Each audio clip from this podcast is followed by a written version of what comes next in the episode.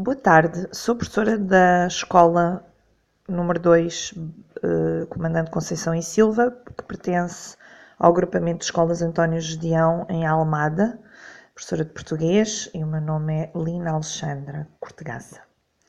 E vou uh, ler-vos uma lenda que acho bastante interessante. Ela chama-se Os Dois Amigos. Dois amigos viajavam pelo deserto caminhando em amena conversa, apesar do sol abrasador. Um deles, porém, sentindo-se contrariado pelo outro, encetou uma discussão.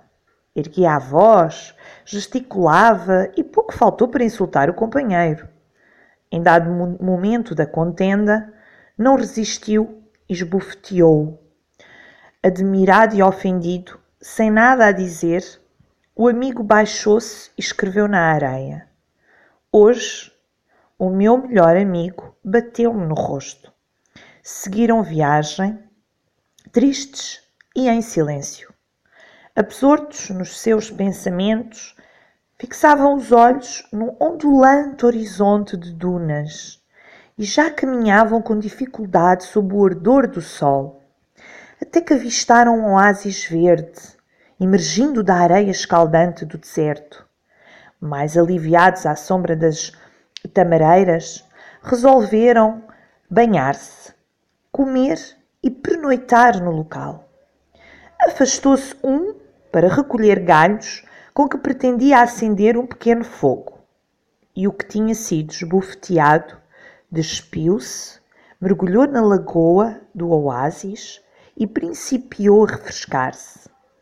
Contudo, passados minutos, perdeu o pé e em breve se afogaria. Não fosse a ajuda do amigo que, ao escutar os gritos, largou tudo e acorreu ao chamamento, mergulhando na lagoa e arrastando o companheiro para a margem. Quando, ao fim de algum tempo, este se sentiu recuperado, pegou num estilete, dirigiu-se a uma pedra e nela escreveu: Hoje o meu melhor amigo salvou-me a vida. Intrigado, o outro perguntou: Por que é que, depois de te bater, escreveste na areia e agora que te salvei, foste escrever na pedra?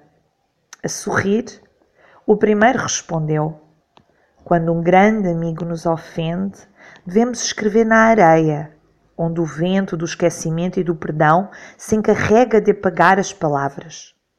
Quando, porém, faz por nós alguma coisa de verdadeiramente nobre, ah, aí devemos gravar as palavras que o recordam na pedra da memória e do coração, onde nenhum vento do mundo as poderá apagar. E assim se acharam reconciliados. E comeram, beberam e conversaram alegremente. Depois puseram-se a contemplar a lua e as estrelas até o cansaço os vencer. E mergulharam, por fim, num sono profundo e retemperador.